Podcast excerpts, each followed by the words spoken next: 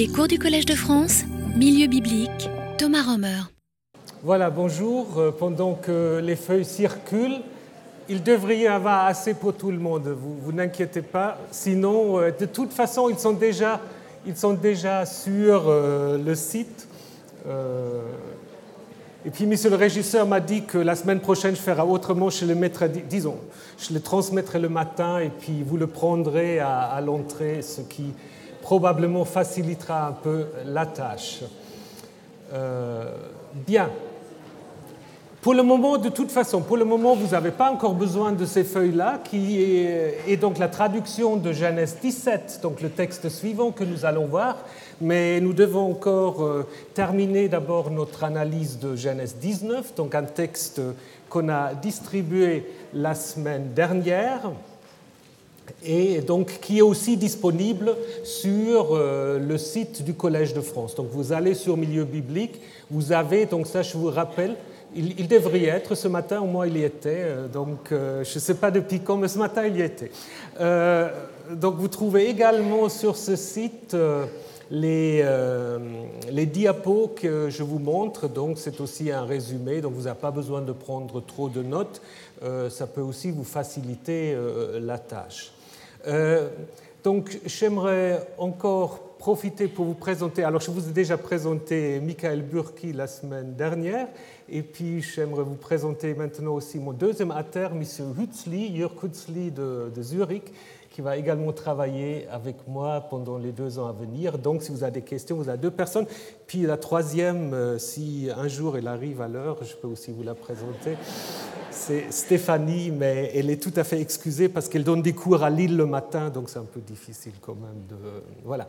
Et puis une dernière chose, on m'a posé des questions concernant la durée du cours, parce qu'il y a des gens qui ont dit mais pourquoi c'est pas 90 minutes comme la dernière fois, mais 60 minutes? Alors normalement, L'heure normale d'un cours est 60 minutes. L'année dernière, on était obligé de condenser sur 90 parce qu'on a dû changer de salle et cette salle-là, dans laquelle vous êtes maintenant, elle n'était pas disponible pour les 12 séances que j'avais prévues l'année dernière. Donc, on a dû euh, condenser à 90 minutes. Mais j'ai vu à la fin, certains étaient un peu fatigués. Donc, je me suis dit 60, 60 euh, c'est peut-être bien. Donc là, on va y avoir 60 minutes, ce qui vous permettrait également de suivre, euh, à partir de la semaine prochaine, je pense, euh, le cours de mon collègue M. Durand en assyriologie. Donc euh, voilà, ça vous fait une très belle transition. Vous pouvez boire un café et puis après. Et d'ailleurs, les deux thèmes sont quand même un tout petit peu liés, donc c'est bien que ça se ne chevauche pas. voilà. Alors, nous nous sommes arrêtés la semaine dernière à euh, l'histoire donc de Lot et ses visiteurs qu'il a accueillis à la manière d'Abraham. Et euh, donc le problème, c'était la réaction des habitants de Sodome qui finalement va provoquer, selon l'histoire, la destruction de la ville. Donc nous avons vu les parallèles entre l'hospitalité de Lot et l'hospitalité d'Abraham avec bien sûr aussi des différences, notamment au menu, euh, par rapport au menu que les deux proposent à leur hôte. Donc je ne reviendrai pas là-dessus. Maintenant, nous allons donc nous intéresser euh, au verset 4, où en fait on va insister sur le fait que tous les habitants de Sodome vont se rassembler devant la porte de Lot, ce qui est un peu difficile à imaginer, n'est-ce pas? Mais là, nous sommes dans le récit. Donc le texte dit toute la ville sans exception. Et ça veut dire aussi, si vous prenez le commentaire du narrateur ici à la lettre, même les futurs gendres de Lot font partie en fait euh, des gens qui euh, menacent Lot devant la porte de sa maison. Alors, le verset 5 a euh, provoqué des discussions interminables quant au sens de cette demande. Parce que qu'est-ce qu'il demande Les habitants de Sodome, fais-les sortir pour que nous les connaissions. En hébreu, c'est la racine yada qui veut dire d'abord connaître, savoir. Mais en même temps, vous le savez sans doute, yada, c'est aussi euh, voilà un euphémisme pour avoir des rapports sexuels. Adam connu Ève, donc vous connaissez l'histoire. Alors comment faut-il euh, comprendre ici la demande des habitants de Sodome? Il y a des exégètes euh, comme Bailey et d'autres, je vous mettrai les références bibliographiques également sur le site, qui disent en effet que la racine yada peut simplement signifier faire connaissance avec.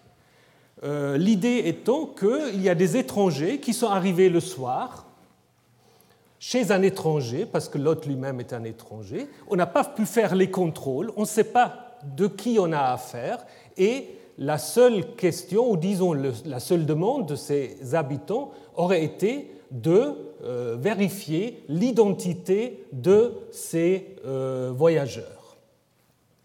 Théoriquement, ça fait du sens si vous prenez seulement le verset 5. Mais est-ce que ça fait du sens dans la suite? Dans la suite, cela ne fait pas de sens. Déjà, Lot lui-même comprend en effet euh, la demande comme une agression sexuelle. Hein, donc là, je pense, la réaction de Lot montre que lui, au moins, comprend euh, ce que font les habitants de Sodome comme euh, autre chose que simplement faire connaissance. en même temps, la réaction de Lot euh, pose euh, une question, parce que, comme vous le savez, et je reviendrai sur cette question, on a toujours utilisé euh, cette scène-là pour parler d'homosexualité. Vous savez peut-être que le terme de sodomie vient évidemment de ce récit de Genèse 19, avec avec une différence linguistique assez intéressante, si je peux me permettre cette petite euh, digression, parce qu'en en fait, en français et en anglais, euh, sodomie euh, désigne en effet des rapports homosexuels, surtout entre hommes, avec l'idée d'une pénétration. Par contre, en allemand, sodomie, c'est des rapports sexuels avec les animaux. Donc ça n'a rien à voir avec euh, l'homosexualité. Donc ce sera intéressant aussi de voir un peu l'évolution de ce terme. Donc euh, cette histoire a été apparemment aussi euh, comprise différemment. Maintenant, est-ce que l'enjeu de ce texte est ce qu'on appelle nous l'homosexualité? Je ne pense pas. Ce qui est en jeu ici n'est pas l'homosexualité, c'est d'abord l'atteinte à l'intégrité des invités. C'est le viol, c'est le non-respect de euh, l'hospitalité. Si vous euh, regardez le texte dont je vous ai parlé la semaine dernière, le texte de Juge 19-20, voyez que c'est la même histoire, mais seulement là, la demande des agresseurs n'est pas du tout de vouloir euh, l'homme, mais c'est simplement là aussi une agression sexuelle par rapport aux invités que le vieillard accueille. D'ailleurs, on peut voir que tous les textes prophétiques de la Bible qui parlent de Sodome inventent toutes sortes de choses qu'on peut reprocher aux habitants de Sodome. Si vous prenez par exemple ce texte d'Ézéchiel, euh, voilà quelle fut la faute de ta sœur Sodome, qui est ici euh, donc euh, présentée comme une sorte de personnification, orgueilleuse, répue, tranquillement insouciante. Euh, d'autres textes encore parlent simplement du non-respect de la loi, du droit. Donc on n'a pas une tradition enracinée par rapport à un certain comportement sexuel. Donc c'est plutôt une diversité dans la description du comportement de Sodome qu'on trouve dans le texte biblique. Et euh, si vous prenez le récit, on peut très bien voir que ce qui est en jeu, c'est la transgression du respect de l'hospitalité. Parce que, en effet, il faut se rappeler, dans l'Antiquité, l'hospitalité est un des piliers pour que la société puisse fonctionner. Si vous avez un voyageur qui passe chez vous, vous ne pouvez pas lui dire allez quelque part à l'hôtel, vous devez l'accueillir. Ça fait partie en fait euh, de vos devoirs et vous ne pouvez pas vous y soustraire. Si on s'y soustrait, ben on, commet en effet une faute grave. Et c'est exactement cela qui est en jeu ici. D'ailleurs, encore, dans le Nouveau Testament, on a compris cette histoire euh, de cette manière. Je vous ai mis ici euh, un texte de l'évangile de Luc, euh, où on met dans, la bouche de Jésus cette, cette parole qui s'adresse en fait aux premiers missionnaires chrétiens, donc c'est un texte bien écrit après Jésus, mais peu importe. ce qui est intéressant, c'est que lorsque une ville n'accueille pas les missionnaires, alors qu'est-ce qu'il faut dire? Bah, vous, allez rendre en fait la poussière qui colle à vos, pieds et euh, Jésus dit, je vous le déclare, ce jour-là, Sodome sera traité avec moins de rigueur que cette ville-là. Donc vous voyez très bien euh, quel est l'enjeu ici, c'est le non-respect de l'accueil, le non-respect de l'hospitalité. Maintenant, on peut en effet se poser la question, mais d'où ça vient cette interprétation de l'histoire de Sodome et Gomorre en lien avec ce que nous appelons, nous, l'homosexualité. Euh, je pense en effet que l'origine d'une telle lecture peut se trouver dans la rencontre de la culture juive avec la civilisation hellénistique à partir du 3e, 2e siècle avant notre ère où tout d'un coup, à Jérusalem, on construit un gymnase où on va les jeunes gens euh, faire du sport tout nus. Euh, on est confronté à des coutumes grecques telles que la pédérastie, qui ont dû choquer quand même euh, certains juifs pratiquants. Et on a du coup relu l'histoire de Sodome et Gomorre, surtout dans cette perspective-là. Les premières attestations d'une telle interprétation tel que, donc, dans le sens euh, d'une homosexualité, vous le trouvez euh, dans des textes euh, comme le livre des Jubilés, le Testament des douze patriarches, bien que ça soit toujours encore exprimé d'une manière assez, assez discrète, n'est-ce pas? Dans le Testament de Nephtali, vous lisez l'idée que Sodome a changé son ordre naturel, ou le Testament de Lévi parle des unions comme Sodome et Gomorre. Donc je pense en effet, c'est en effet à partir de tel texte-là que s'est imposé, et surtout dans le christianisme, euh, cette lecture de Genèse 19 comme un traité anti-homosexuel. Donc ça, c'est en effet, euh, je dirais, un texte qui a eu un impact majeur dans toute la, civilisation judéo-chrétienne, euh, dans la législation euh, chrétienne. On a en effet utilisé le texte, donc si ça vous intéresse, vous pouvez lire ce texte, Maurice, ce livre de Maurice Levé, Les bûchers de Sodome. C'est surtout sous influence d'Augustin qui va s'appuyer sur Genèse 19 que les rapports sexuels entre hommes deviennent un crime contre nature.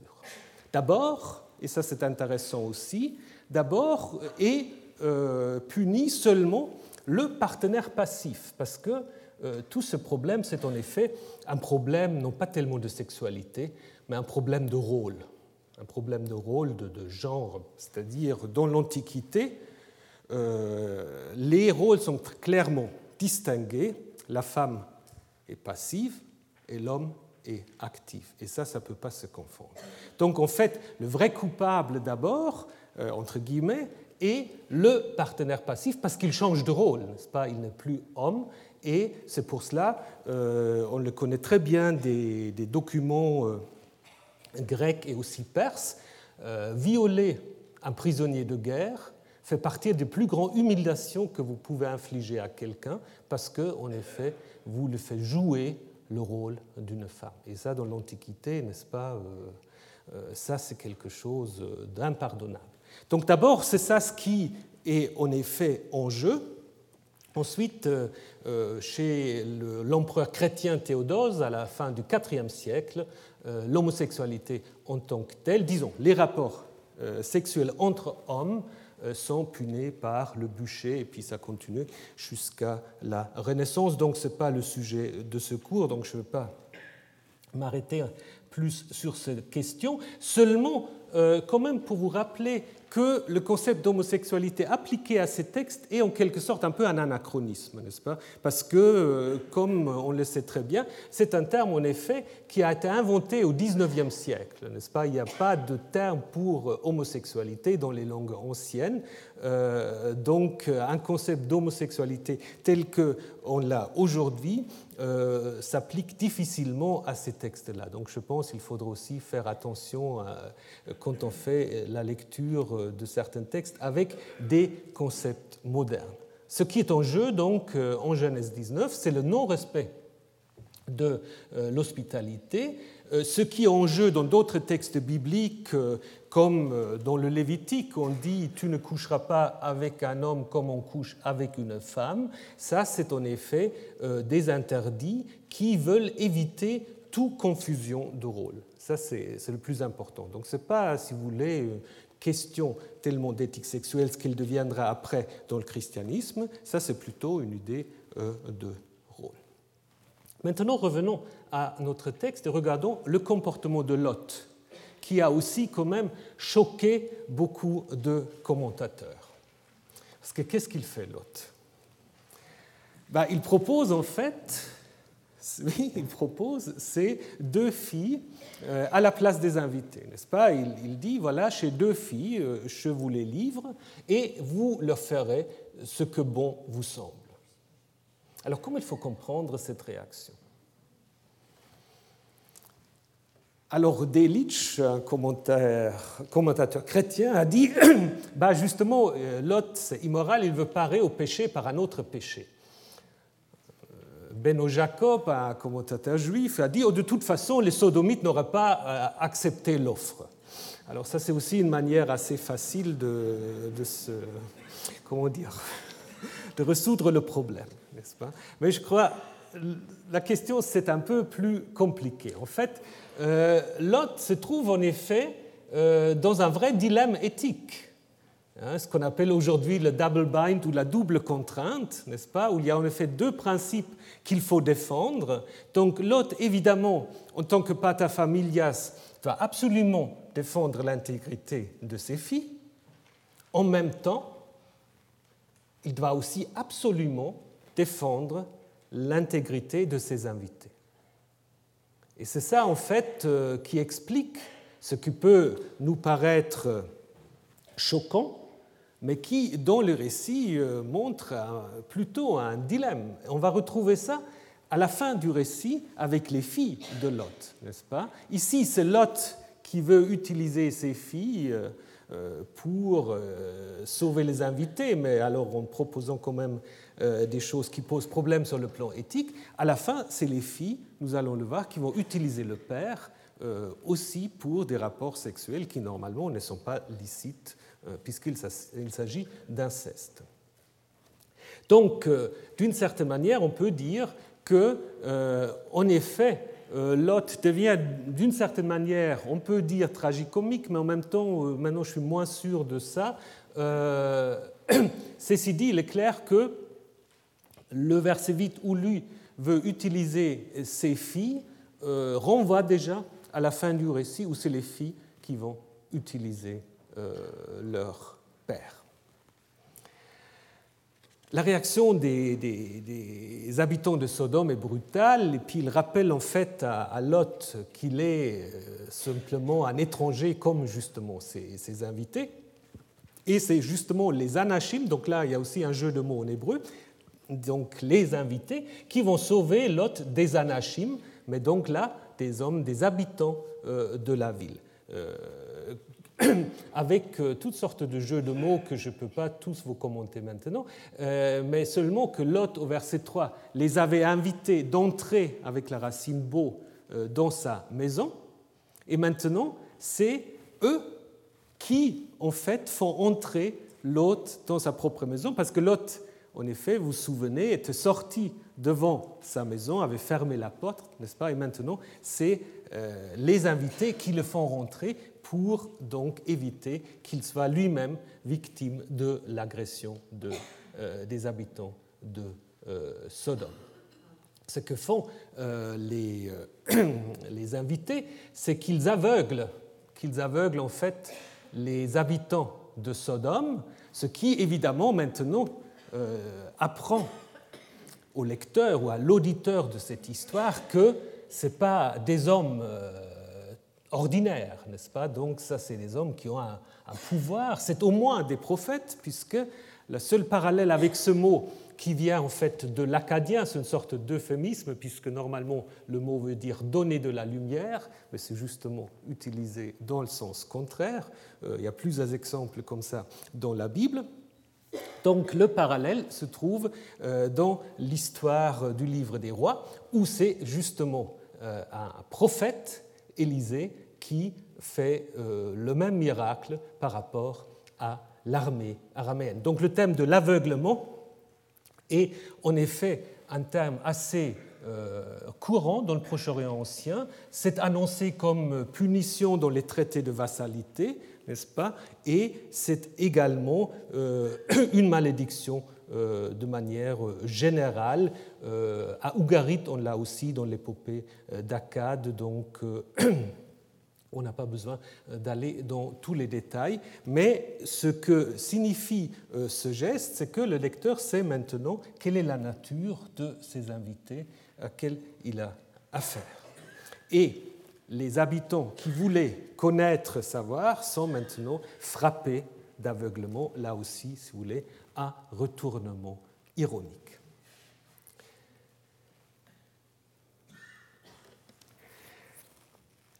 Maintenant, nous passons aux deuxième scène du récit où Lot est sauvé de la destruction. Lot est le sien. Donc ça, c'est évidemment aussi un thème qu'on trouve dans le récit du déluge, à savoir que le juste doit être sauvé avec tous ses siens. Donc là, Lot joue un peu le rôle de Noé et de sa famille.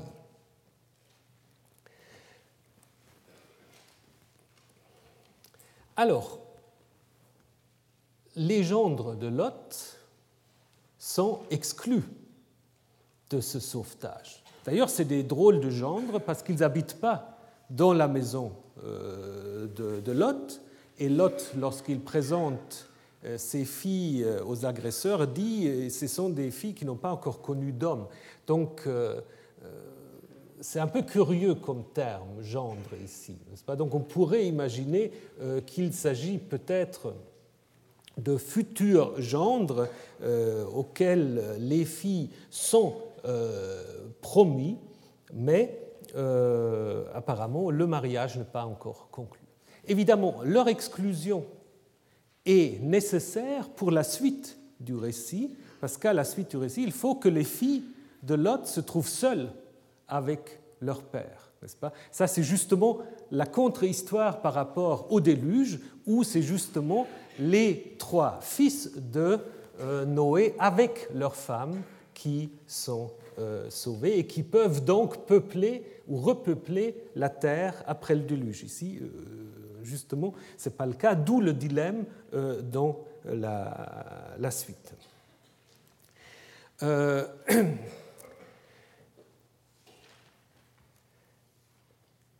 l'idée euh, d'une sorte de, punition de toute une ville euh, par une sorte de déluge euh, est d'ailleurs un thème mythologique assez bien attesté. Vous connaissez peut-être les métamorphoses d'Ovide, qui est assez comparable, puisque là aussi il y a un couple qui accueille en fait Zeus et Hermès déguisés en voyageurs alors que les concitoyens le rejettent. Donc c'est un peu le, même scénario euh, que nous avons en Genèse 19. Alors, du coup, ce couple euh, est donc épargné lors d'un déluge avec lequel euh, les dieux punissent leurs compatriotes. Donc c'est un thème que vous retrouvez en Genèse 19, seulement que ce n'est pas un déluge, c'est un déluge, si vous voulez, par le feu et par le soufre, mais euh, avec la même idée, donc euh, l'annihilation, la destruction de toute une civilisation. Pour le danger du lever du soleil, parce que le texte insiste beaucoup là-dessus, il faut en fait que Lot se sauve avant que le soleil euh, monte. Donc là, vous avez aussi des parallèles dans la Bible. Par exemple, en Genèse 32, quand cet homme inconnu que Jacob va identifier à Dieu va de nuit venir se battre avec Jacob, il va aussi devoir se retirer avant l'aurore, avant le lever du soleil. Euh, donc, euh, ce qui veut dire aussi que le soleil est le moment du jugement et le, moment aussi euh, où des êtres de la nuit ne peuvent plus se manifester, donc un thème qui après va bien sûr continuer dans toute la littérature et toutes les idées sur les vampires, etc. C'est un peu ce qui est sous-jacent aussi en Genèse 32 et d'une certaine manière aussi ici.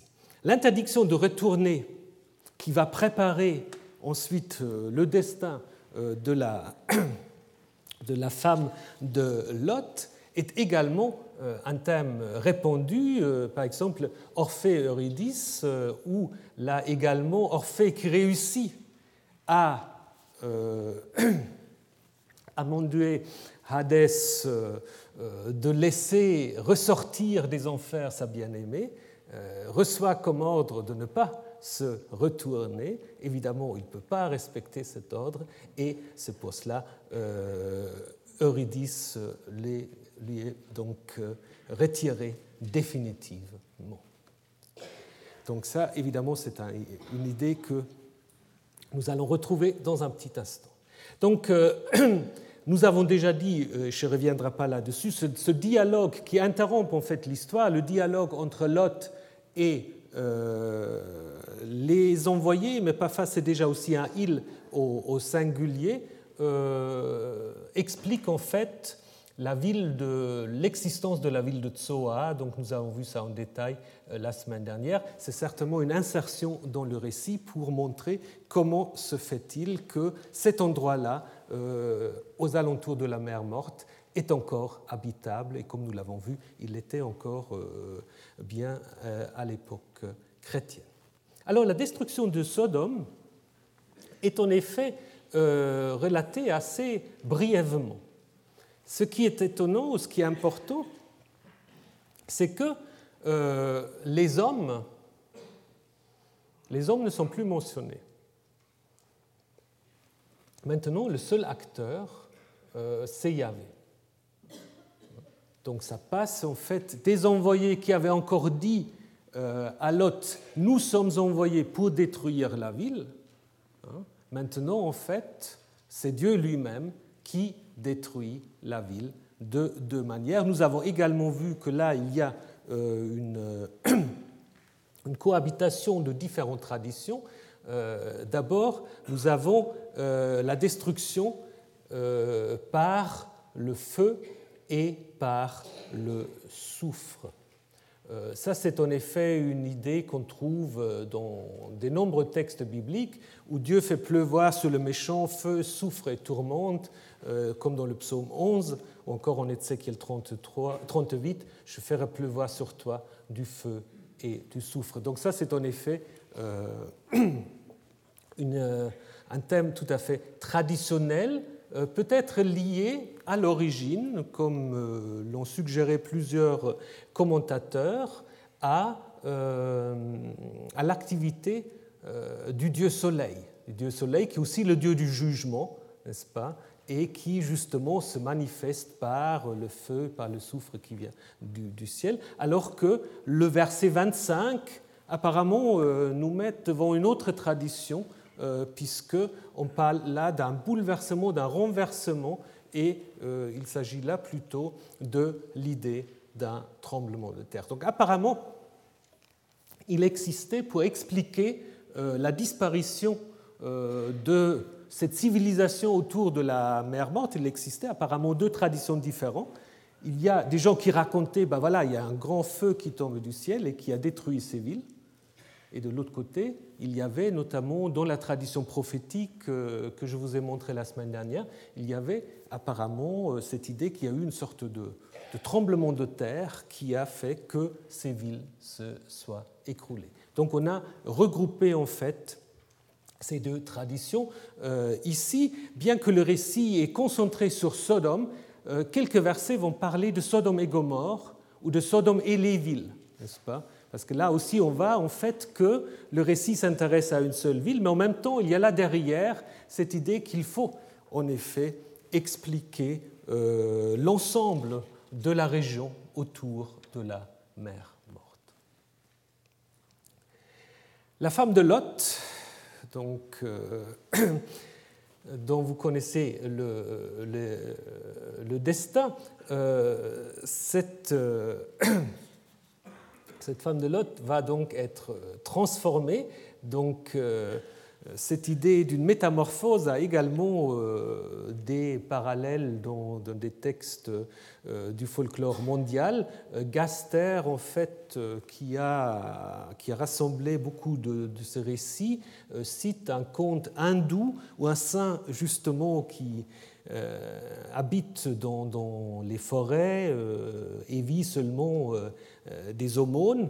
Euh, un de ses disciples va dans la ville pour quémander des aumônes, mais il est maltraité en effet par euh, les habitants, euh, à l'exception de la femme, de la femme d'un berger. Et donc le saint va décider d'anéantir la ville par de nouveau un déluge, mais avant il dit à la femme de s'en aller, tout en l'interdisant de regarder en arrière. Mais évidemment, la femme désobéit et se transforme en pierre. Donc euh, c'est euh, un thème qui est tout à fait comparable à ce que nous avons ici euh, dans la Bible. C'est d'ailleurs le seul, le seul récit, au moins si vous connaissez un autre, vous me le dites, le seul récit biblique qui parle d'une telle métamorphose. C'est une idée qui sans doute s'est imposée face aux formations de, sel aux alentours euh, de la mer morte. Hein. Donc regardez ça. Voilà, vous avez la femme de Lot. Euh, il y a plusieurs de ces formations, n'est-ce pas, qui ont pu créer euh, cette idée donc qu'il s'agit d'un être humain qui a été transformé en colonne, en colonne de sel. D'ailleurs, euh, on la trouve très bien attestée chez Flavius Joseph parce qu'il écrit J'ai vu moi-même cette colonne car elle s'y trouve toujours. Donc à l'époque de Flavius, on avait encore montré la femme euh, donc, euh, de Lot. Il y a plusieurs candidates, là, à mon avis, ça c'est la plus jolie. Donc, en fait, comme je vous disais déjà, il, s'agit en effet d'expliquer, d'expliquer la, cette formation euh, bizarre autour de la mer morte et les villes dont il est question, Sodome, Gomorre. Alors on a essayé toujours de les, de les localiser parce que d'autres textes parlent encore de Adma, de Tseboïm, etc. Tsoar, on l'a vu, on peut très bien la localiser ici au sud, au sud-est de la mer morte. La localisation précise, en fait, euh, n'est pas très importante, d'autant plus qu'il euh, n'est pas sûr que ces quatre villes, à l'exception de Tsoa peut-être, soient vraiment des villes historiques, mais peut-être plutôt des, noms euh, un peu symboliques pour des grandes civilisations qui ont préexisté dans la tradition autour de ces villes. C'est un peu comme Atlantis, n'est-ce pas? Donc, une grande civilisation qu'on imagine perdue parce qu'on est confronté à un phénomène euh, géologique, géographique euh, totalement étonnant. Et Abraham, en fait, euh, dont il est peu question dans les récits, Abraham, qu'est-ce qu'il fait? Il vient simplement observer ce que le lecteur ou l'auditeur connaît, n'est-ce pas? Abraham se lève et il vient voir bah, ce qu'on voit quand on arrive à la mer morte, un pays de désolation. Pas? Donc il devient en quelque sorte témoin du jugement divin dans les versets 27-28, ce qui fait évidemment aussi le lien avec le chapitre précédent où nous avons vu euh, a lieu cette discussion entre Yahvé et Abraham sur la justice divine. Peut-on détruire, peut peut Dieu, Dieu peut-il détruire une ville s'il y a des justes puis on s'est arrêté au chiffre 10, et puis l'histoire a montré que justement ce chiffre 10 n'a pas été atteint, et d'une certaine manière, euh, Abraham maintenant devient témoin oculaire de ce jugement. Évidemment, dans le récit ancien, la figure d'Abraham n'est pas nécessaire, donc il peut très bien s'agir d'une histoire euh, indépendante sans qu'Abraham y joue un rôle. Le verset 29, euh, qui résume en fait toute l'histoire, est attribué avec raison à P, donc à ce fameux document, maintenant vous savez ce que c'est P, le document sacerdotal qui résume toute l'histoire, mais qui résume toute l'histoire d'une manière assez assez euh, particulière parce qu'il va dire que Lot a été sauvé à cause d'Abraham. Ce que le récit euh, ne dit pas du tout, n'est-ce pas? En fait, Abraham est en quelque sorte la raison pour laquelle Lot a été épargné. Donc là, Abraham devient déjà d'une certaine manière la figure dont il avait parlé au chapitre 18, n'est-ce pas? Il avait dit, est-ce que s'il y a des justes, peuvent-ils sauver d'autres? Ça, c'était la question. Et là, dans la réponse du rédacteur sacerdotal, c'est justement l'idée. Il dit, ben, en fait, si Lot avait été sauvé, ce n'est pas parce qu'il était lui juste, c'est à cause d'Abraham. Pas? Donc Abraham devient ici une sorte de source de bénédiction telle que euh, c'est dit aussi en Genèse 12, euh, qui va en fait euh, élaborer ce concept-là. Abraham, source de bénédiction pour tous les peuples, donc aussi pour l'ancêtre des Moabites et des Ammonites. Ce qui est tout à fait typique aussi pour ce document sacerdotal, euh, c'est la racine zachar. Zachar qui veut dire se souvenir de, euh, penser à, euh, faire mémoire. Et donc, en 1929, nous avons cette idée que Elohim se souvint d'Abraham, et c'est pour cela, en fait, Lot a été épargné. Ça fait partie de toute une structuration du document sacerdotal, parce que la première fois qu'on le trouve, c'est que Dieu se souvint de Noé euh, pour justement euh, mettre fin au déluge et permettre en fait à une nouvelle humanité euh, de se mettre en place. Et puis on le retrouve de nouveau, Dieu se souvint de son alliance avec Abraham, Isaac et Jacob. C'est juste avant la vocation de Moïse et avant le début de la sortie euh, d'Égypte. Donc, si vous voulez, euh, Noé, Abraham et ensuite les trois patriarches deviennent en quelque sorte dans cette tradition littéraire sacerdotale les moteurs qui expliquent pourquoi Dieu intervient en faveur de l'humanité, des voisins d'Israël et finalement d'Israël même. Donc là, si vous voulez, si vous mettez ces récits ensemble, c'est un, autre argument pour dire, en effet, on peut, et un jour il faudra peut-être le faire, on peut tout à fait euh, reconstituer un document totalement indépendant, sacerdotal, qui avait euh, écrit euh, une première histoire allant de la création du monde jusqu'à la sortie d'Égypte, l'arrivée dans le désert, peut-être même jusqu'à la mort de Moïse, mais ça c'est un autre débat. Voilà.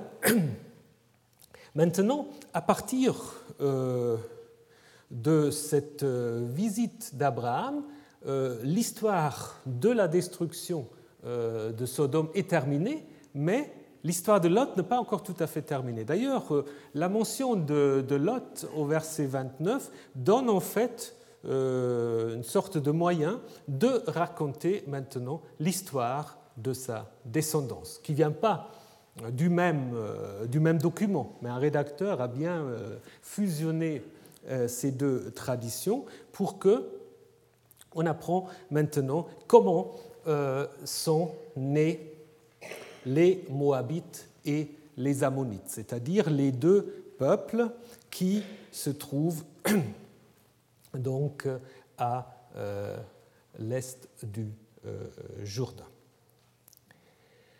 C'est un texte qui est assez facilement construit. Donc vous avez deux parties. C'est une sorte de généalogie narrative, si vous voulez. Hein. C'est une généalogie narrative où il y a les deux filles avec leur père. C'est toujours l'aîné qui euh, prend l'initiative, qui va d'abord elle coucher avec le père, ensuite la cadette, et puis la conséquence, les grossesses et la naissance des deux peuples, Moab et Ammon.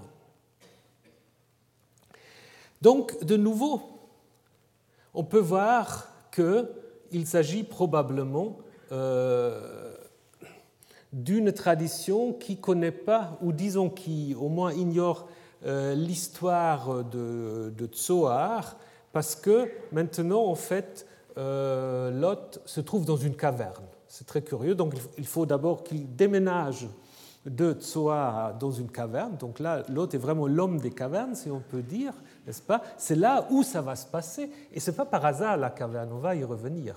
Elle a tout à fait euh, une signification. Donc, euh, de nouveau, nous avons euh, des parallèles tout à fait intéressants avec le déluge, parce que la question c'est quel avenir après la catastrophe? Les filles vont dire il n'y a plus d'hommes sur c'est là la question la traduction, sur Eretz. Alors Eretz, ça peut être le pays ou ça peut être toute la terre, n'est-ce pas? Eux l'utilisent pour dire nous n'avons pas d'autre possibilité d'obtenir une descendance que de coucher avec notre Père. Ça, c'est l'idée des filles de Lot. Et puis, le récit laisse une certaine ambiguïté, n'est-ce pas? Mais euh, c'est peut-être le reflet que là derrière, il y a quand même cette tradition d'une catastrophe euh, globale. L'autre, l'autre parallèle avec le déluge, c'est le vin. Le vin. Alors, je ne sais pas si vous vous souvenez qu'après le déluge, la première chose que Noé fait, une fois qu'il a fait le sacrifice, il invente la vigne. Et évidemment, en inventant la vigne, il fait aussi euh, l'expérience de l'ivresse. Il ne sait pas encore gérer euh, tout ça. Donc il, se saoule. Et il y a aussi une histoire de transgression sexuelle, n'est-ce pas? Euh, Un des trois fils, Ham, va, dit le texte, découvrir la nudité de son père. Alors, il y a beaucoup de débats ce que ça veut dire exactement découvrir la nudité de son père, mais apparemment, euh, il s'agit quand même d'une sorte de viol euh, pour lequel Ham et surtout ses descendants, les Cananéens, euh, sont maudits. Là, c'est une autre histoire de l'interprétation aussi très dramatique, parce qu'après, dans l'Église chrétienne, mais aussi dans le judaïsme, on a utilisé ce texte pour dire que ce sont les Noirs qui sont maudits par Dieu, parce que Ham devient ensuite, dans, euh, dans la tradition juive et reprise par les chrétiens, l'ancêtre donc des Africains, donc des Noirs, et puis on explique. C'est un texte aussi qui a fait beaucoup de, mal, en fait. Bon, euh, revenons à, à, Genèse 19. Donc, euh, ce n'est pas par hasard, à mon avis, que nous avons de nouveau une histoire de vin. Je reviendrai dans un petit instant. Et de nouveau, les filles, comme Lot avant, se trouvent dans une situation de double contrainte. Il y a à la fois l'interdit de l'inceste, qui n'a pas besoin d'être écrit, c'est quelque chose en fait qui s'impose à toutes les sociétés. Évidemment, on peut toujours gérer des exceptions, mais l'inceste, c'est un des fondements des sociétés. Mais à l'autre côté, il y a ce besoin de la descendance. Donc comment gérer les deux Qu'est-ce qu'il faut valoriser le plus? Euh, Donc euh, là, euh, de nouveau, nous avons une décision qui met les auteurs ici dans une situation qui nous paraît moralement un peu compliquée, mais qui en même temps montre un dilemme éthique que les anciens aimaient apparemment traiter. Donc je vous ai déjà parlé de la caverne. Pourquoi est-ce qu'on parle de la caverne? D'abord pour deux raisons. D'abord parce que, euh, si vous vous souvenez du début de l'histoire de Lot, quand il s'était installé du côté de Sodome, en Genèse 13, nous l'avons vu l'année dernière, quand ils s'étaient installés là, on disait, c'était comme le jardin de Yahvé. C'était comme le paradis, en fait, tellement c'était beau. Hein. Et maintenant, il finit dans une caverne. Donc il y a, si vous voulez, une sorte de descente, en fait, de Lot qui est, euh, euh, qui est signifiée. En même temps, euh, la caverne, c'est évidemment aussi un lieu où, normalement, un être civilisé euh, n'habite pas. Donc il y a peut-être aussi une indication de ce qui se passe dans la caverne, euh, se passe un peu aux limites de la civilisation. Et on pourrait encore se poser la question, mais là, de nouveau, la semaine dernière, on m'a dit que j'étais un peu spéculatif là quand je vous ai parlé des matzos, donc là, je vais continuer un peu les spéculations. Euh, connaissez peut-être l'histoire de Dionysos. Alors Dionysos, c'est très intéressant quand on repense au vin de nouveau, parce que Dionysos, euh, c'est en fait euh, le fils de Zeus et d'une humaine, et qui va s'enfuir en fait de, de, la femme de Zeus, et il se réfugie justement dans une grotte, dans une caverne, si vous voulez, où il plante la première vigne et fait goûter son vin à ses nourrices et selon euh, différentes traditions, ça introduit aussi toutes sortes de coucheries et des transgressions sexuelles. Alors, euh, est-ce que l'auteur de ce texte a déjà connu cette tradition-là Ce n'est pas totalement impossible. C'est difficile à prouver, mais néanmoins, c'est euh, quand même une possibilité.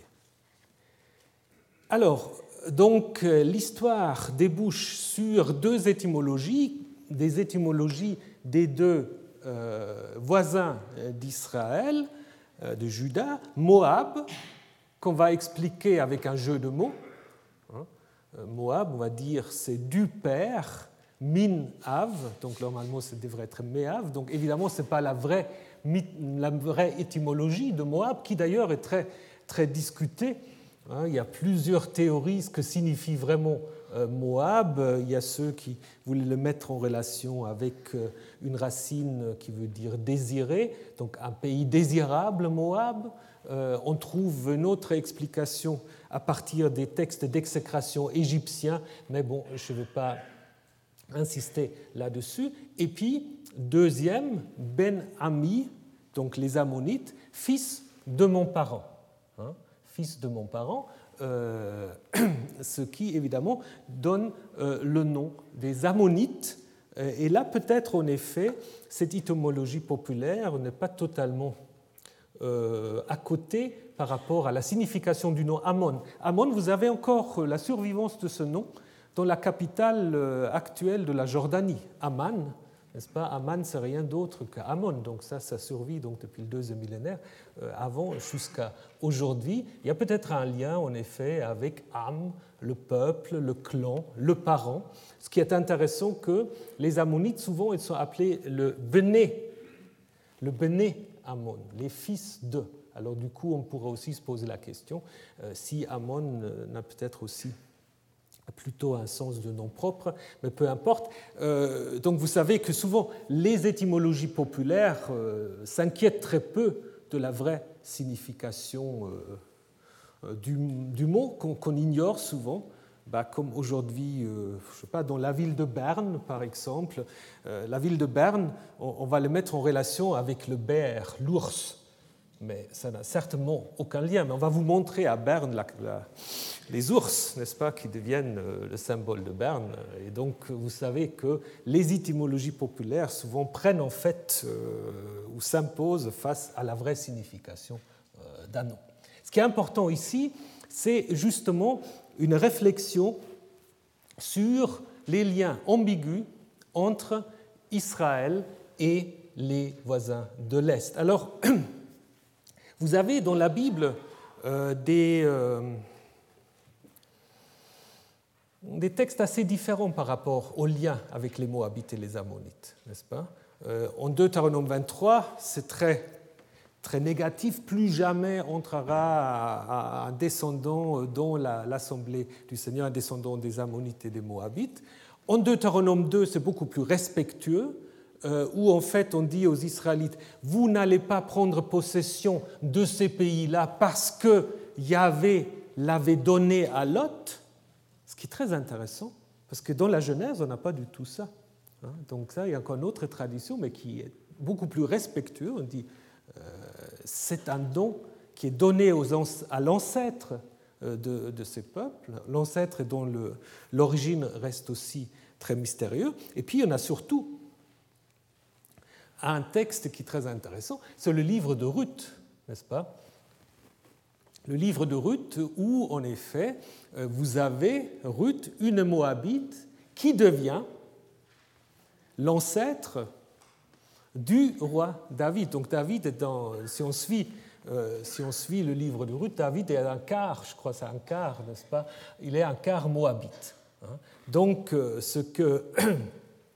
Mais donc, ce texte, euh, ce texte met en relation ce lien qui peut être difficile avec les voisins de l'Est. Alors, est-ce qu'on se moque de, l'origine des Moabites et des Ammonites, ça c'est de nouveau un peu une question, je dirais presque d'interprétation personnelle, parce que dans la narration, il n'y a pas, si vous voulez, euh, de moquerie euh, évidente. Hein. Les commentateurs la voient tout le temps. Euh, à mon avis, ce n'est pas aussi clair que cela. Donc c'est plutôt en effet une réflexion sur des transgressions, des transgressions peut-être parfois difficile, nécessaire, et c'est aussi une réflexion sur le fait que via Abraham, qui, euh, si vous vous souvenez bien, est l'ancêtre, donc, euh, pas, pardon, l'ancêtre, soit le frère, soit l'oncle, selon le texte de Lot, on est aussi en lien de parenté avec Moab et Ammon, et même si ce lien ne sont pas toujours très simples. Voilà, alors nous avons juste encore le temps, si vous voulez bien, de commencer. Ah, je ouvrais ce qu'il ne fallait pas. De commencer en fait maintenant un autre thème qui est très important, le thème des alliances que Dieu conclut avec Abraham. Hein. Euh, c'est là où vous pouvez sortir vos feuilles. Donc, euh, ce qu'on va faire maintenant, comme ça, la semaine prochaine, on ira un peu plus vite, euh, c'est prendre connaissance déjà de ce texte qui, maintenant, en fait, pose la question, c'est une question quand même très intéressante, très importante, double question, qui est toujours débattue aujourd'hui, c'est la relation entre Isaac et Ismaël, les deux fils d'Abraham, est-ce que Isaac a des privilèges par rapport à Ismaël? Ça, c'est la lecture traditionnelle judéo-chrétienne. Est-ce vrai ou non? Et l'autre question par rapport à la possession du pays. Qu'est-ce que c'est ce don de pays à Abraham? Donc ça, c'est deux thèmes qui ne sont pas seulement intéressants pour la compréhension du texte, mais qui ont aussi euh, euh, comment dire, euh, eu un grand impact jusqu'à aujourd'hui dans des débats théologiques, mais aussi idéologiques et politiques, il faut bien le dire, par rapport à ces histoires d'Abraham qui parfois se fait en effet instrumentaliser pour toutes sortes de revendications. Et là aussi, je pense qu'il est important, important de lire d'une manière aussi objective que possible, bien sûr. Il n'y a pas de neutralité absolue, mais il faut d'abord essayer de comprendre le texte avant qu'on fasse, euh, fasse des interprétations euh, sauvages. Donc on va euh, brièvement encore regarder ce texte. Alors je vous propose en fait qu'on regarde 17 et 21, 1 à 7 ensemble, puisqu'en 21, vous allez le voir tout de suite, c'est la naissance en fait du Fils qui a annoncé, donc ça fait un ensemble. lorsqu'Abraham avait 99 ans, Yahvé apparut à Avram et lui dit Je suis El Shaddai. Alors nous allons nous poser la question ce que signifie El Shaddai? Marche devant ma face et sois intègre. Je veux mettre en place, en fait, euh, littéralement, c'est je veux donner, le verbe Nathan, qui est utilisé plusieurs fois dans ce texte. Je veux mettre en place mon alliance alors, alliance est aussi un terme compliqué. Euh, je dirai deux mots la semaine prochaine. Traité, contrat. Je veux mettre en place mon alliance entre moi et toi. Je te rendrai nombreux d'une manière extrême. Abraham tomba sur sa face et Dieu parla ainsi avec lui. En ce qui me concerne, voici mon alliance avec toi. Tu deviendras père d'une multitude de nations. On n'appellera plus ton nom Avram, mais ton nom sera Avraham. En effet, je te fais père d'une multitude de nations. Donc en hébreu, c'est Avhamon euh, qui doit expliquer le nom d'Avraham. Donc euh, un changement de nom qui est important euh, dans ce texte. Je te rendrai extrêmement fécond. Je ferai de toi des nations et des rois sortiront de toi.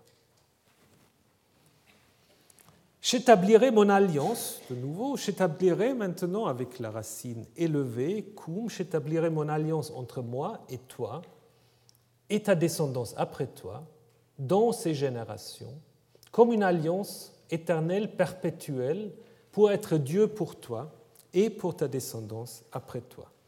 Donc ce n'est pas un très bon français, mais j'ai essayé de rester aussi proche que possible euh, au texte. Je donnerai à toi et à ta descendance après toi le pays où tu séjournes comme immigré. Tout le pays, donc tous les pays de Canaan.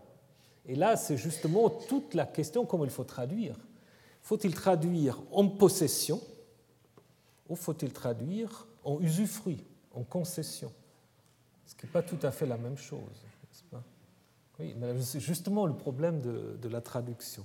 Hein, en concession en propriété perpétuelle. On, en discutera la semaine prochaine. Et je serai Dieu pour eux. Dieu dit à Abraham, quant à toi, donc d'abord c'était quant à moi, maintenant quant à toi, tu garderas mon alliance, toi et ta descendance après toi, dans toutes leurs générations. C'est mon alliance que vous garderez entre moi et entre vous, et entre ta descendance après toi. Tout mâle parmi vous sera circoncis. Donc l'origine de la circoncision. Vous vous ferez circoncire la chair de votre prépuce. Ce sera un, signe d'alliance entre moi et entre vous. À l'âge de huit jours, sera circoncis tout mâle parmi vous, dans toutes vos générations, celui né dans la maison ou celui acquis avec de l'argent de n'importe quel étranger et qui n'est pas de ta descendance. Ça, c'est intéressant aussi sera certainement circoncis celui né dans ta maison et celui acquis avec de l'argent. Ainsi mon alliance deviendra dans votre chair une alliance perpétuelle. Un incirconcis mâle qui n'aura pas été circoncis dans la chair de son prépuce, sa personne sera coupée de son peuple, sera retranchée de son peuple. C'est mon alliance qu'il a rompue. Alors là, euh, il y a des manuscrits qui ajoutent le huitième jour, mais c'est simplement pour harmoniser avec le verset 12.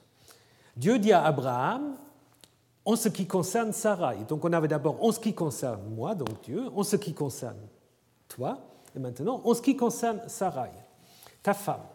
Tu n'appelleras plus son nom Sarai, en effet, son nom sera Sarah.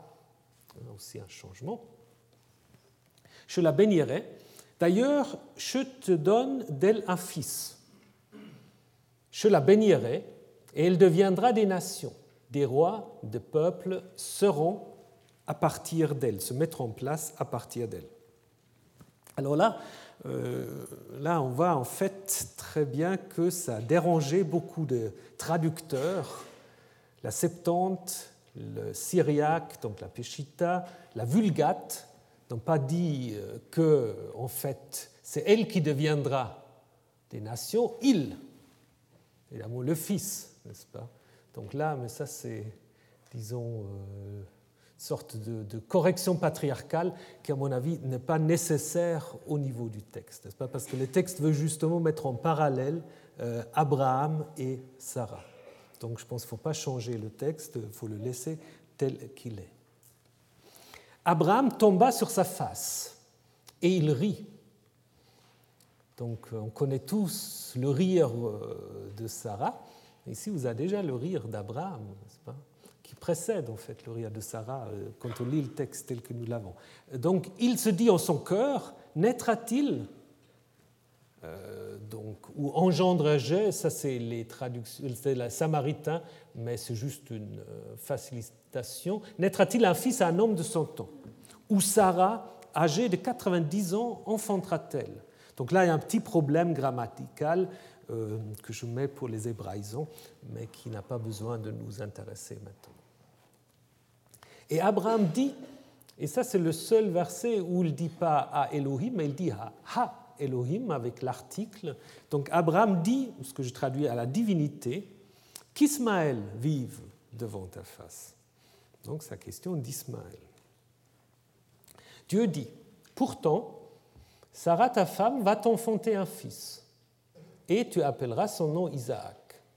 J'établirai mon alliance avec lui comme une alliance perpétuelle pour sa descendance après lui. En ce qui concerne Ismaël, je t'ai écouté. Voici, je le bénis, je le rends fécond et je le rends nombreux d'une manière extrême.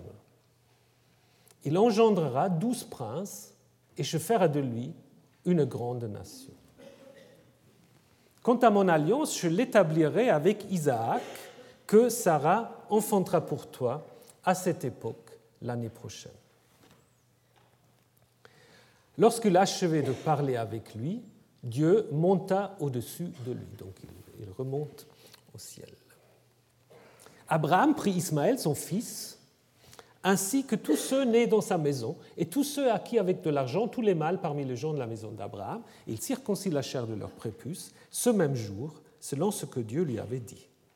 Quant à Abraham, il avait 99 ans lorsque fut circoncis dans la chair de son prépuce. Là, les rabbins se sont posé la question, mais qui a circoncis Abraham? Quant à Ismaël, son fils, il avait 13 ans lorsqu'il fut circoncis dans la chair de son prépuce. Ce jour même, Abraham fut circoncis ainsi qu'Ismaël, son fils, et tous les hommes de sa maison, ceux nés dans la maison et ceux acquis avec de l'argent des étrangers, furent circoncis avec lui. Voilà, ça c'est la fin de 17, mais il y a des fortes chances que ce texte-là était suivi directement d'une partie au moins de Genèse 21. C'est pour cela je me dis c'est bien de le faire à la suite, donc je vous le présente brièvement. Quant à Yahvé, il s'occupa de Sarah comme il avait dit, Yahvé fit pour Sarah comme il avait parlé.